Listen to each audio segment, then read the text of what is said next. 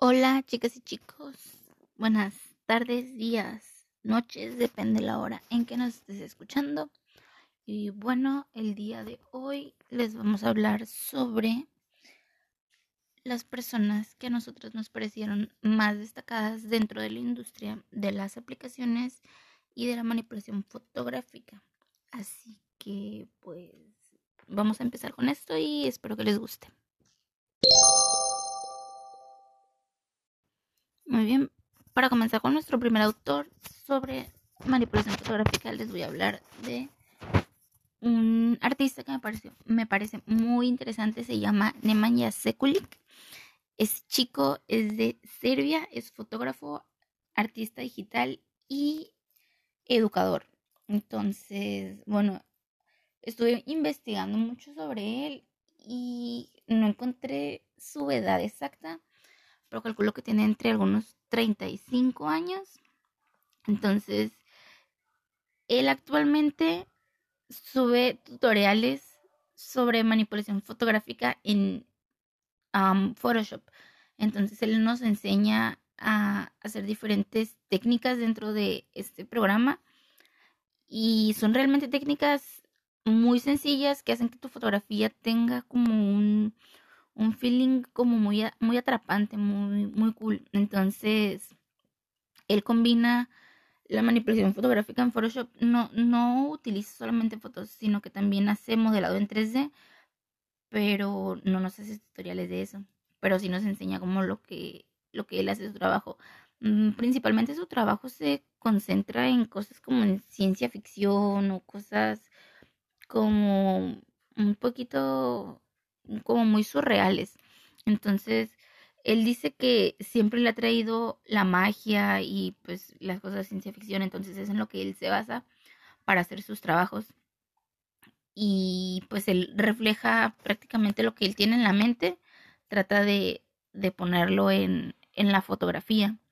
Y la verdad me parece muy, muy interesante porque además de que explica muy bien todos los procedimientos que él hace, pues nos enseña pues de todo a todo. Ahora sí que en Photoshop todo lo que él nos puede aportar es, es muy bueno y sus fotografías, la verdad, a mí me parecen muy muy buenas. Y este, incluso hay algunas que pues realmente no parece mucho que tengan manipulaciones y se miran muy reales. Entonces, pues para que como que sigan el hilo un poquito porque la verdad sí se me hace como que un un poquito complicado tratar de explicarles las imágenes, entonces es mejor en, la descripción del podcast les voy a dejar el enlace a su Insta para que chequen sus, sus fotografías, que la verdad me parecen muy buenas y yo me baso mucho en las fotografías que él hace y en sus tutoriales como para tratar yo de aprender nuevas técnicas, que de hecho sí he aprendido pues bastantes porque había varias herramientas en Photoshop que yo no manejaba o tal vez no dominaba muy bien, pero ya con eso, pues siento yo que sí, o sea, al menos yo sí he mejorado. Aparte que a mí me gusta mucho, siempre me ha gustado estar dentro de este ámbito de la manipulación y todo ese rollo, entonces, pues creo que me ha servido bastante y además sí es como muy... Mm, es muy claro al momento de explicarte las cosas entonces hace de que de cierta manera, si tú quieres apenas empezar a meterte en este mundo de la manipulación y miras tus tutoriales, yo creo que aprendes muy bien, la verdad. Así que, bueno, por este autor creo que va a ser todo. Y ahorita seguimos con el próximo. Muy bien, para empezar con nuestro segundo artista, este chico tiene 21 años, se llama Calo Castellón y vive en Calipatria, California.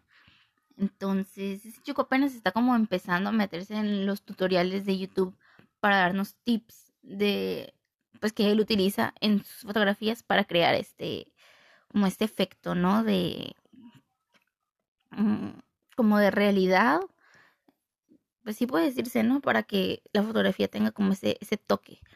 Y pues él se basa principalmente, trata de traer como estos objetos planos que nosotros vemos en la computadora o tal vez en los videojuegos. Entonces él hace como sus modelados en 3D y los adhiere a las, a las fotografías. De hecho tiene varias fotos en las que tiene como las estrellitas de Mario, tiene también los honguitos, las plantas y los mm, caparazones, se me fue la palabra. Entonces como que emanando desde el, el, teléfono, desde alguna pantalla o simplemente los tiene como en la calle. También trabaja mucho con, bueno, en, en la ciudad en la que él vive, él muchas veces ha dicho que se presta mucho los escenarios que tiene cerca de allí porque hay de repente como muchos lugares vacíos o muchos depósitos de carro, muchos como lugares en los que voy a explicar, no como un basurero, pero kind of, algo así pues. Entonces eso le sirve mucho a él y de, ahí se inspira. Entonces también trata de hacer como mm, como las personas en las fotografías como si tuvieran tipo superpoderes o trata de como utilizarlos dentro de los elementos que nosotros utilizamos, ¿no? Por ejemplo, hay muchos que tienen mucha electricidad o tienen fuego, incluso trabaja algunos como con explosiones o con tipos tipo guerra y pues realmente no es mucho lo que le mete en ya sea como montando una fotografía dentro de otra y otra, sino que por la manera en que él se trabaja y la manera en que él arma la fotografía antes de pasar a edición, hace que cuando le edite ya sea no mínimo la edición, pero sí se ahorra demasiado trabajo porque desde que él está planeando, él tiene ya todo. Entonces, ya al momento de pasar edición, pues prácticamente solamente es corregir alguno que otro error, corregir colores y arreglarla. Entonces, yo también me gusta mucho unas fotografías que creo que fueron más o menos de las primeras que yo empecé a ver de él, en las que él integra como medusas dentro de la foto y se mira muy padre. Entonces también la iluminación me gusta mucho porque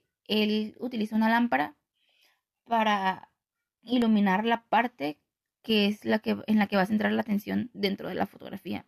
También trabaja mucho con pinturas neón.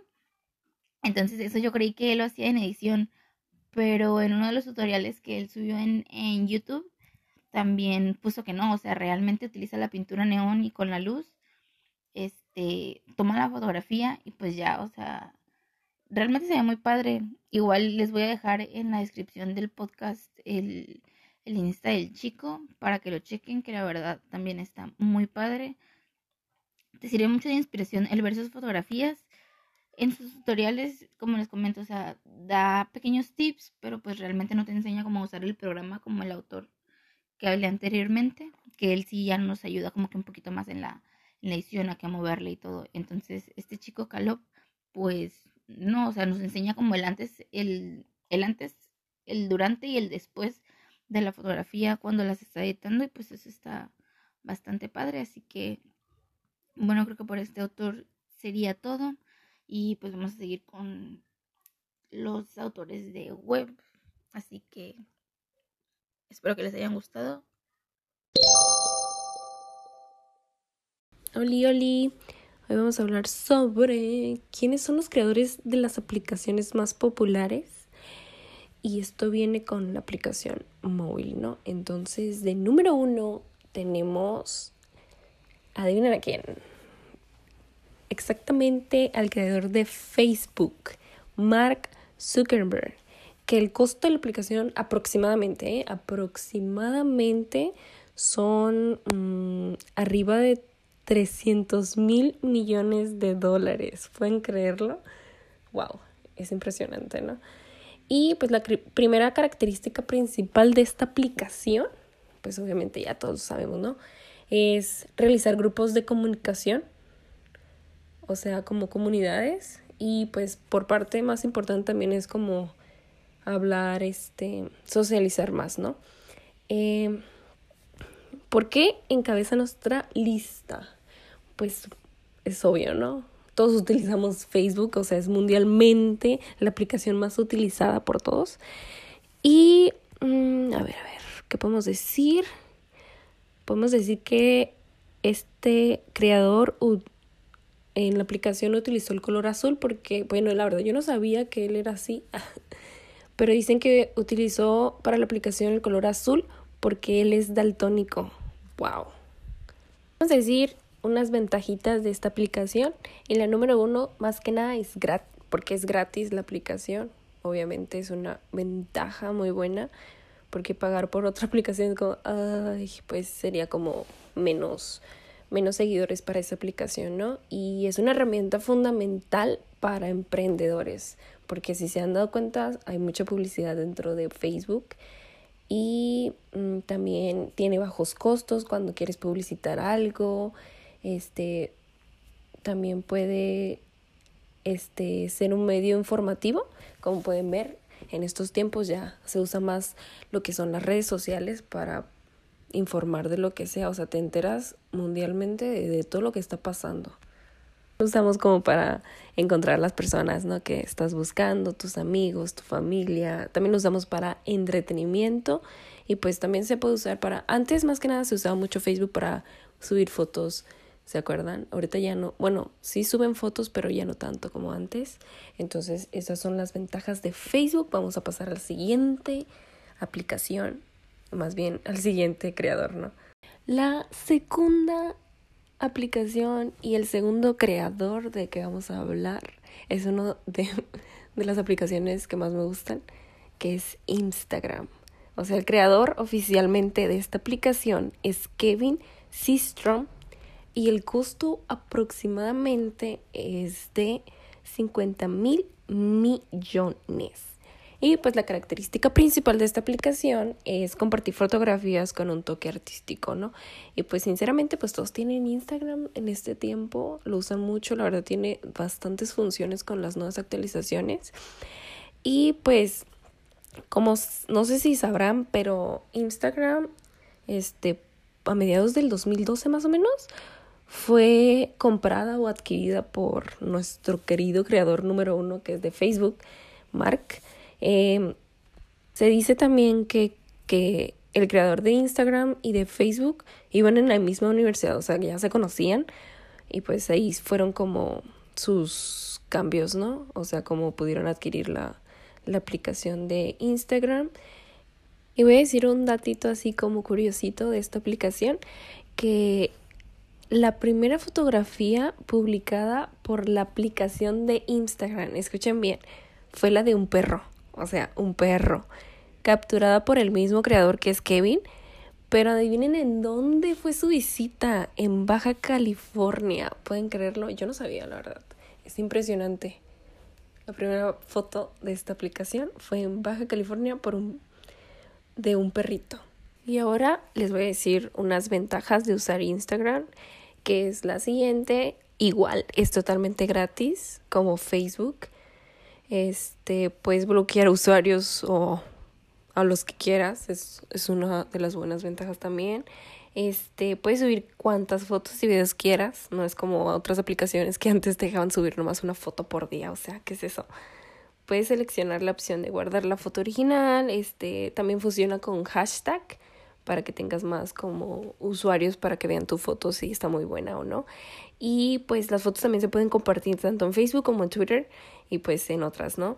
Este, existe la opción de etiquetar y todo el show. Bueno, es una infinidad de ventajas que tiene, pero porque es de fotografía. Este, está, la verdad me gusta mucho esta aplicación. Aparte también porque me gusta ver fotos, ¿no? Antes usaba mucho lo que es Tumblr, que también era de subir fotos, pero como que no sé, se dejó de usar un tiempo y pues yo ya perdí mi, mis ganas de usar esa aplicación y luego salió Instagram y pues ya sabrán, ¿no? Me hice pan de Instagram. Y pues estos son los dos creadores que se me hicieron importantes. Bueno, más que nada los quise decir porque son las aplicaciones que más uso, pero hay bastantes creadores de otras aplicaciones como lo que es Snapchat, YouTube, Twitter, este, ¿qué más? Uber. Pero pues yo les dije estos dos porque son de las aplicaciones que más uso. Y pues con esto finalizo yo diciéndoles mi gran aporte. La verdad es que esto es muy importante. Yo no sabía ciertas cosas de las aplicaciones, pero es un tema muy impactante. Más ahorita porque es lo que más se está usando. Así que síganos en nuestro podcast. El siguiente capítulo también va a estar bien padre, así que siguen escuchando, amigos. Y bueno chicos, eso fue todo por el episodio de hoy. Espero que los cuatro autores de los que les hablamos les hayan gustado, hayan aprendido o por lo menos hayan como tenido unas nuevas referencias, que hayan aprendido algo que no sabían. Y pues ya saben, abajo están los perfiles de los autores de manipulación fotográfica para que chequen su trabajo, entiendan un poquito más de lo que estamos hablando. Y nos vemos en el próximo episodio. Hasta luego.